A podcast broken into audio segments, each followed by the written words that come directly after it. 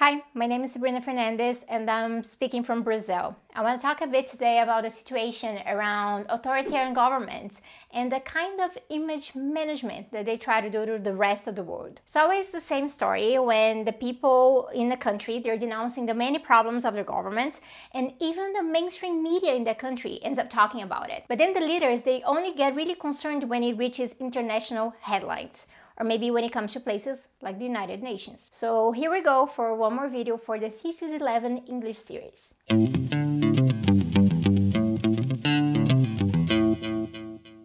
Just recently, Heads of State made an address to the United Nations General Assembly. This time, because of the pandemic, obviously the addresses they were made via video. And then we have Jair Bolsonaro, who's the president of Brazil. He took the opportunity to outright lie about all sorts of things uh, that anyone who actually follows up on Brazilian politics or who has an inch of sound judgment in their bodies, they will know it's just absurd. If you didn't listen to his speech, and I don't blame you, here's a few lies that he told that day. Basically, he lied about the fact that he completely neglected the coronavirus and made up some really weird story about trying to do things, but the judiciary and the governors, they were getting his way. If you've seen my last video in English here, or even just kept up with the news, you know Bolsonaro basically abandoned Brazilian people when it came to the pandemic, and he didn't even really want want to establish proper emergency income. So, you know how ridiculous it is that he had the guts to claim that he'd given an emergency amount of $1,000 per family when even even if we add up all of the months together we know that the average amount won't really reach that and that bolsonaro didn't want to do in the first place and then after he just wanted to give much much much less and the payments were even delayed so to use a brazilian expression here this goes to show that he has a huge wood face cara de pau cynical. But it keeps getting worse. You've heard perhaps about the fires in the Amazon and another biome in Brazil, Pantanal. Last year, I made a video in English about how the Bolsonaro environmental politics is just it's just a disaster and it still is. But Bolsonaro just went and he lied about indigenous people being to blame for the disastrous and criminal fires, when we know very well that agribusiness is involved. But he won't say that, of course, because he's in bed with agribusiness. So it's ridiculous. He's complaining about some disinformation campaign against him, but this is exactly what he's doing. Anyway, it's a lot of lies, but he wasn't the only one. Duterte from the Philippines, he went along the same lines. Uh, they're trying to discredit this very democratic democratic government kind of thing. And Duterte, he just he just wants to rid the Philippines from terrorism. Except that he's included the popular opposition in his view of terrorism. Did you know he got emergency powers to fight the pandemic and then he ended up using them to further persecute his critics? Duterte is known for using moral panics and his speech was full of it. Uh, it was about terrorism being a large, they're even using our children. So basically, this means don't believe those human rights people when they're complaining about me, okay? And then here I like to point out also Piñera from Chile. Uh, maybe you remember the huge wave of protests across Chile last year.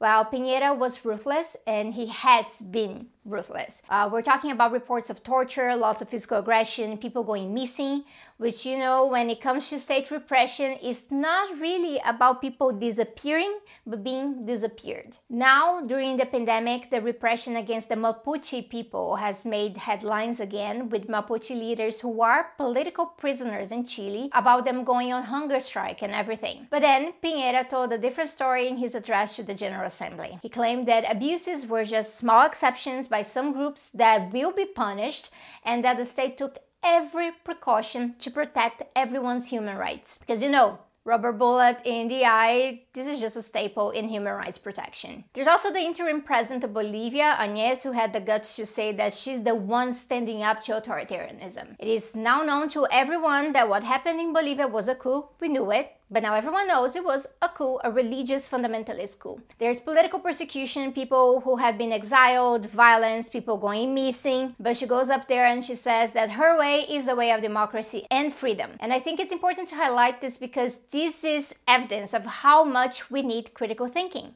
Authoritarian leaders, they aren't just going to go out there and say they only represent the elites and they only care for elections if they can tinker with them they won't say that. So it's your job to know that. I also want to mention Erdogan from Turkey here because his speech stressed wanting sincere dialogue with Greece over their current disputes.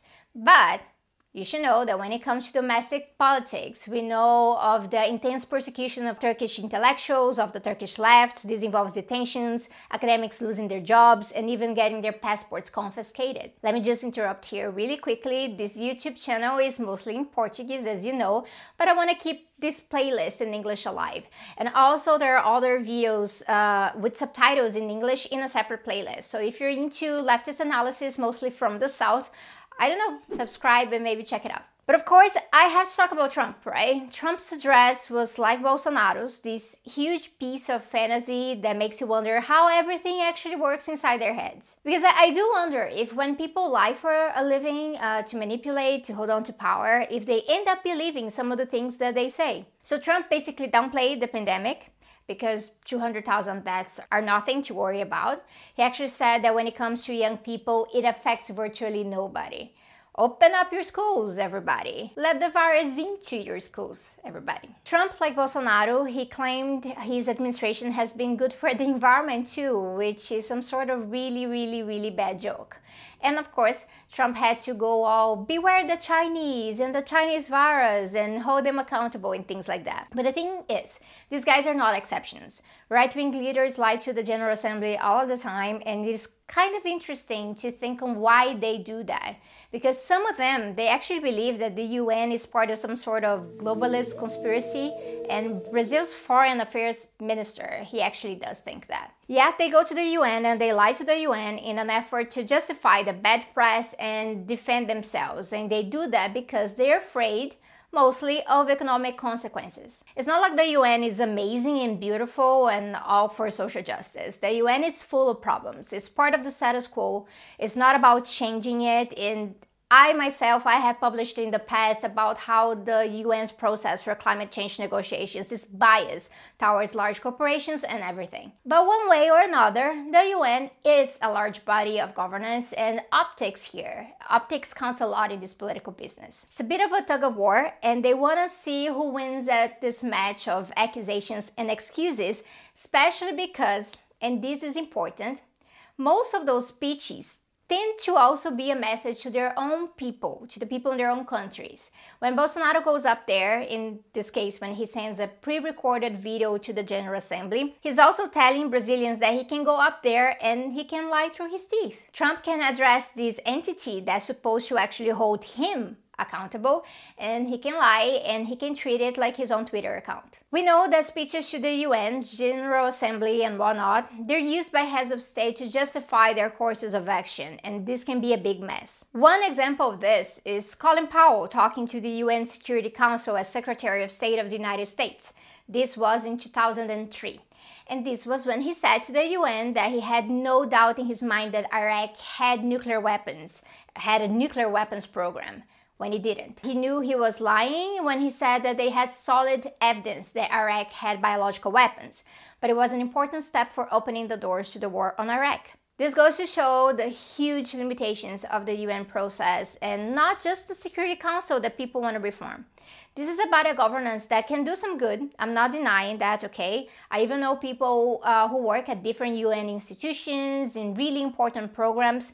But as an organization, it's always going to be stuck in the status quo because it was created by the status quo. The UN can help with aid, with guidelines, with resources, even with spaces for debate, but the countries themselves, they don't go there to collaborate because those delegations there, uh, they're there from a bureaucratic position, not really a solidarity, internationalist, let's change the world kind of place. And I think I maybe should come back with a video about solidarity and real internationalism, why not? So I'm finishing recording this video. Not everyone has addressed the GA yet, but you can look it up and you can see if maybe Modi from India owned up to all of the persecution and incitement of hate he's involved in, or not. They're going to go up there and if they're going to lie to our faces, it's our job to ensure that we get proper analysis and listen to the people in those countries. Here in the description, you can find a link to my website with references and suggestions, and I even included pieces by my colleagues from my postdoc group on authoritarianism during the pandemic, so don't forget to check it out. That's it for now. Thanks for watching.